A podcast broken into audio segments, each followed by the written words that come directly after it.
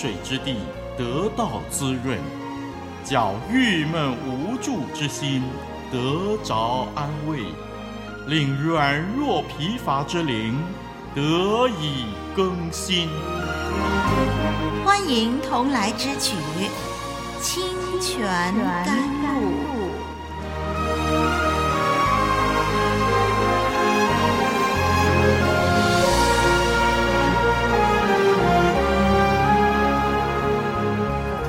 主内网络上的朋友、弟兄姐妹，欢迎收听丽文为您主持的《清泉甘露》，请我们一同来学习神的话语。上一集我们从创世纪三十四章看到，雅各定居在迦南地的示剑城，由于与当地人来往密切，招致灾祸。也就是雅各的女儿底拿被当地的地主哈摩的儿子示剑奸污。这一集呢，让我们看看这起家庭事件的发展。请我们一同看《创世纪》三十四章，我们要从第四节看到第二十四节。请我们先读这段经文，《创世纪》三十四章第四节。我们一直要看到第二十四节。第四节，示剑对他父亲哈姆说：“求你为我聘这女子为妻。”雅各听见示剑玷污了他的女儿底拿。那时他的儿子们正和群畜在田野，雅各就闭口不言，等他们回来。示剑的父亲哈姆出来见雅各，要和他商议。雅各的儿子们听见这事，就从田野回来，人人愤恨，十分恼怒，因事件在以色列家做了丑事，与雅各的女儿行淫，这本是不该做的事。哈抹和他们商议说：“我儿子事件的心恋慕这女子，求你们将她给我的儿子为妻。”你们与我们彼此结亲，你们可以把女儿给我们，也可以娶我们的女儿。你们与我们同住吧，这地都在你们面前，只管在此居住，做买卖，置产业。事件对女儿的父亲和弟兄们说：“但愿我在你们眼前蒙恩，你们向我要什么，我必给你们。”任凭向我要多重的聘金和礼物，我必照你们所说的给你们。只要把女子给我为妻。雅各的儿子们因为事件玷污了他们的妹子底拿，就用诡诈的话回答事件和他父亲哈姆，对他们说：“我们不能把我们的妹子给没有受割礼的人为妻。”因为那是我们的羞辱，唯有一件才可以应允。若你们所有的男子都受割礼，和我们一样，我们就把女儿给你们，也娶你们的女儿，我们便与你们同住，两下成为一样的人民。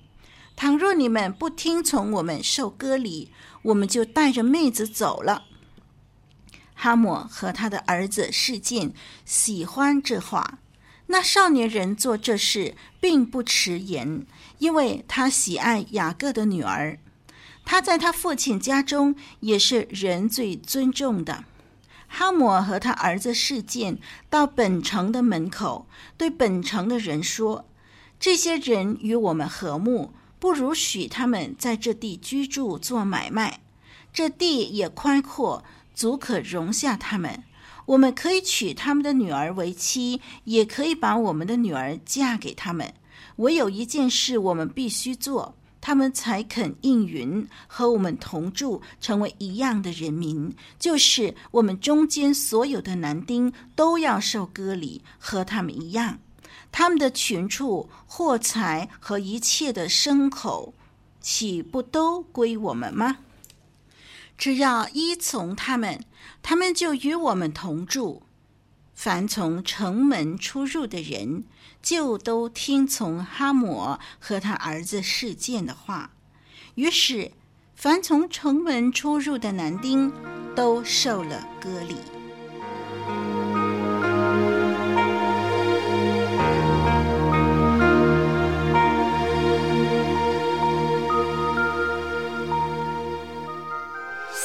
聆听，切切思量，圣经恩言，生命真光。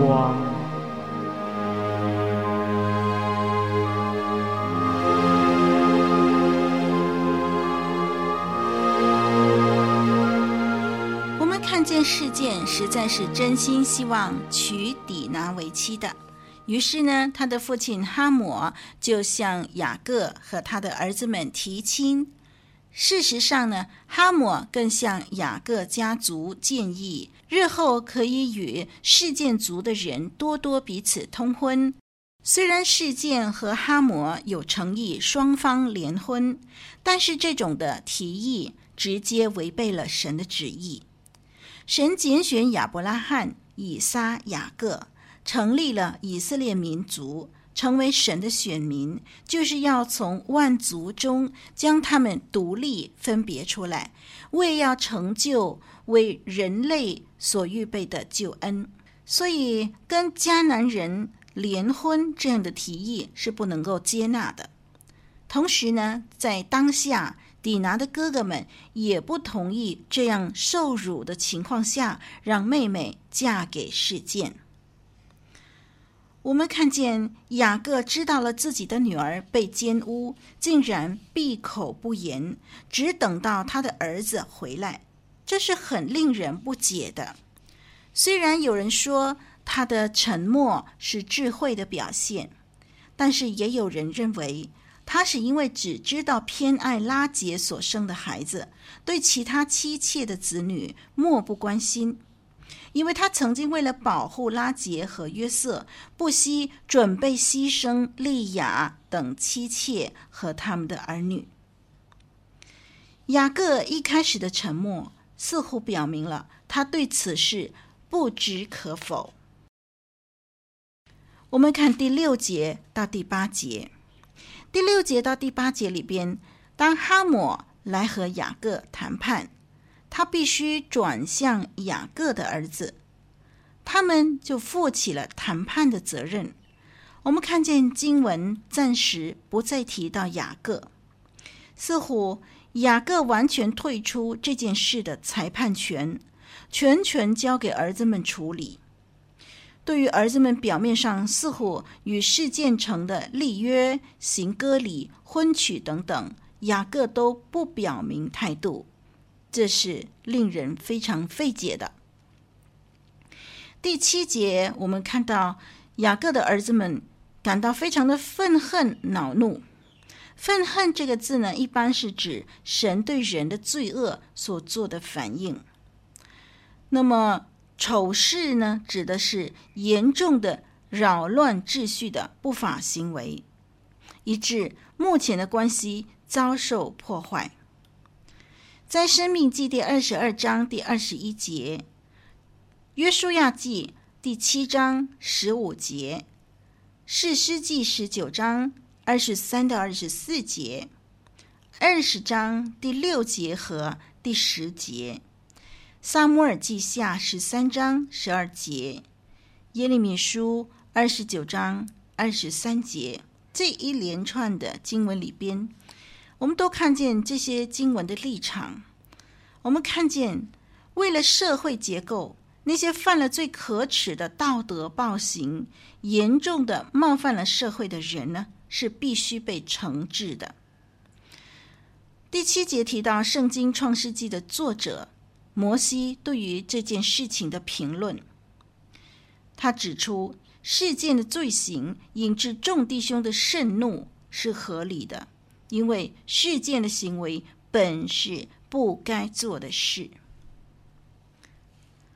我们看第九节，哈抹向雅各的儿子们提亲，还建议彼此结亲，这是非常危险的事情。因为从属灵的角度而言，迦南人想要同化以色列人。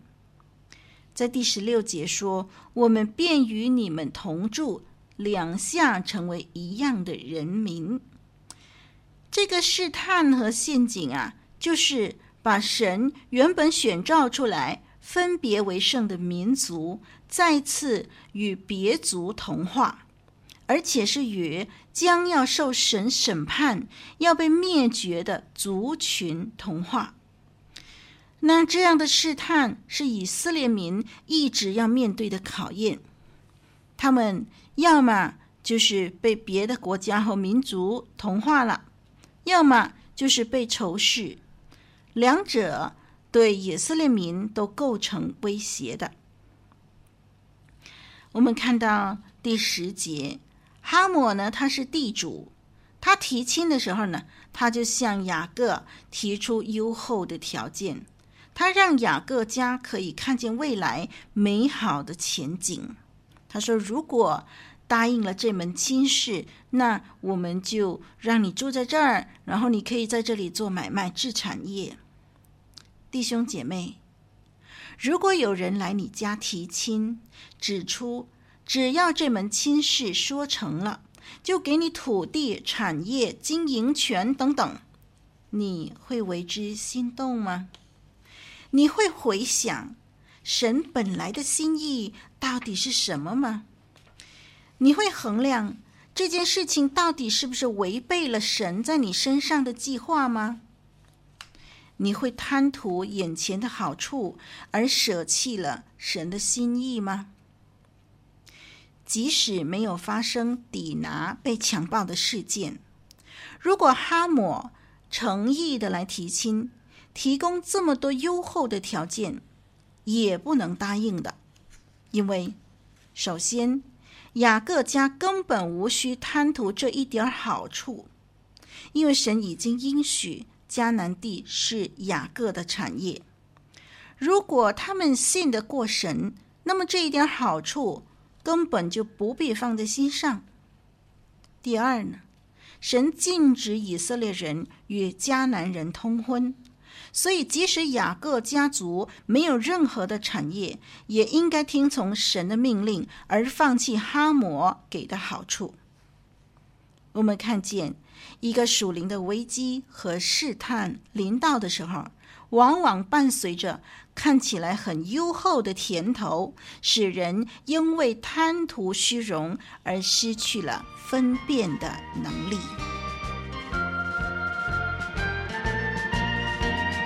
依靠耶和华的人，好像那锡安山，他们必不致动摇，从今时直到永远。众山怎样围绕耶路撒冷，照样主也围绕他的百姓，照样主也围绕他的百姓，从今时直到永远。无官一身轻，我说是无罪一身轻。有钱才有福，不是遵守神的话语才真正有福。依靠耶和华的人。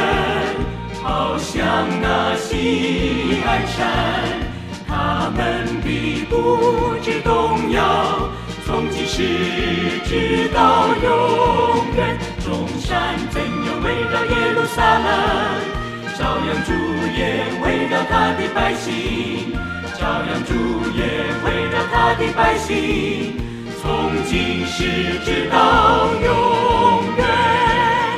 我们看第十一、十二节。我们看到世界呢，他是一个急性子，但是他没有什么机智，他只是想要得到这个女子，他愿意为她来付代价，可是他企图以价格作为交换条件，他提出无论多重的聘金和礼物都愿意付出。虽然听起来好像呢，就是他很有诚意，可是对底拿的兄长而言呢，他们觉得。事件把他们的妹妹当成妓女，玩过了以后呢，就付出一点金钱啊，这种的态度呢，他们心里头非常不痛快。在第十二节的聘金呢，这里呢，按照当时的习俗，如果女方接受了聘金，就即使还没举行婚礼，这个婚姻也有法律的效力了。第十三到第十七节呢，我们看底拿的兄弟们对于提亲的回应是开始进行诡诈的行为了。他们呃学习这个雅各那种欺诈的行径。他们的目的呢，比雅各更可怕，因为他的目的是想要杀人。他们自以为自己有理，因为他们认为事件玷污了他们的妹妹。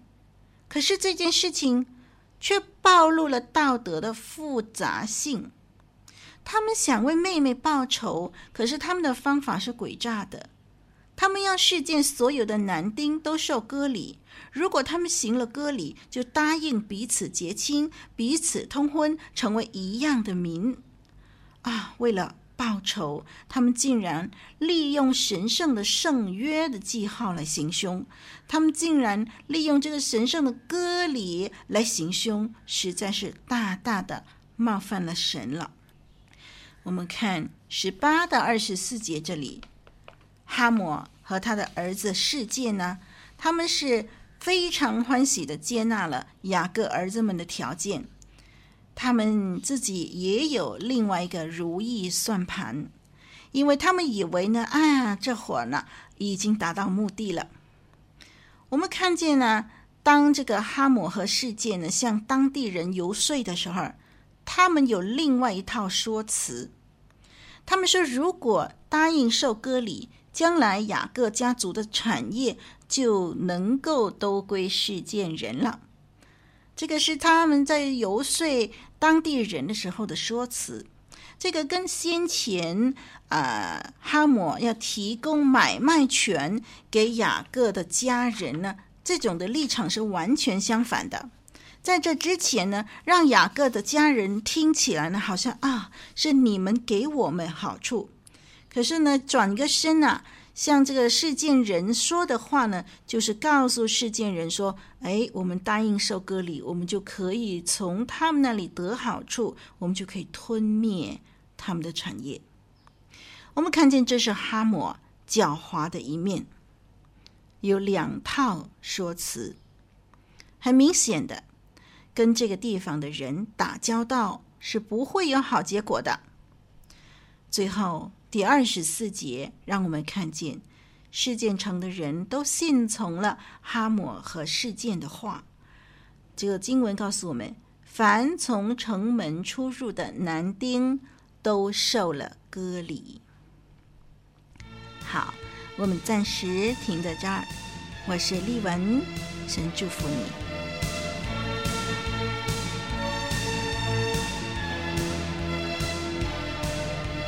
以上播出的节目是由活水之声录音室所提供的，欢迎上网收听更多精彩的内容，网址是 www.livingwaterstudio.net，l i v i n g w a t e r s t u d i o dot n e t。